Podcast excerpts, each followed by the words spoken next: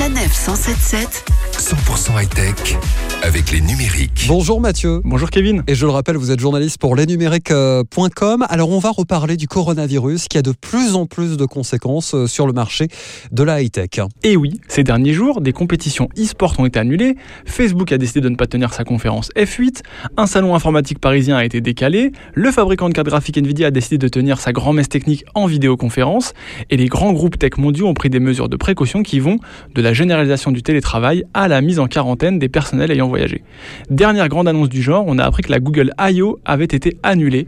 C'est pourtant un événement important durant lequel le géant américain a pris l'habitude de montrer à la fois ses nouveaux produits, mais aussi ses nouvelles technologies. Alors on se doute hein, que pour euh, l'annulation des, des, grands événements hein, de la high-tech ces derniers jours, et pas que d'ailleurs, il y a quand même les assurances qui vont venir euh, protéger euh, les grandes organisations. Bien sûr, même si les organisateurs de ce genre d'événements sont assurés, leur annulation prive les entreprises d'une forte visibilité à l'international. Ça complique aussi les tractations commerciales qui y ont généralement lieu, et ça pénalise la transmission de connaissances, puisque des ateliers techniques à l'attention des développeurs sont normalement organisés dans ce genre d'événements.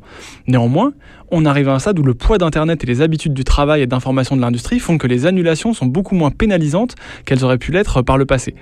Des directs peuvent être mis en place sur YouTube, des sessions de présentation peuvent être organisées en vidéoconférence, les négociations commerciales peuvent avancer par téléphone et par mail, bref, on arrive à s'organiser. Quoi qu'il en soit, il ne faudra pas être étonné d'apprendre d'autres annulations d'événements de ce genre en mars, avril, voire même au-delà à cause du coronavirus.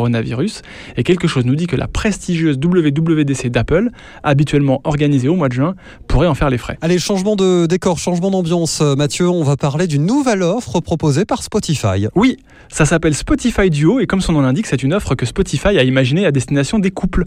De manière parfaitement logique, cette offre premium à 12,99€ est pensée pour être utilisée par deux comptes utilisateurs distincts. À noter l'apparition d'une fonctionnalité exclusive assez sympathique, le Duo Mix. Alors ça a une playlist en fait qui va se composer automatiquement à l'aide d'algorithmes et de recommandations en prenant en compte les goûts et les écoutes des deux utilisateurs du compte Duo.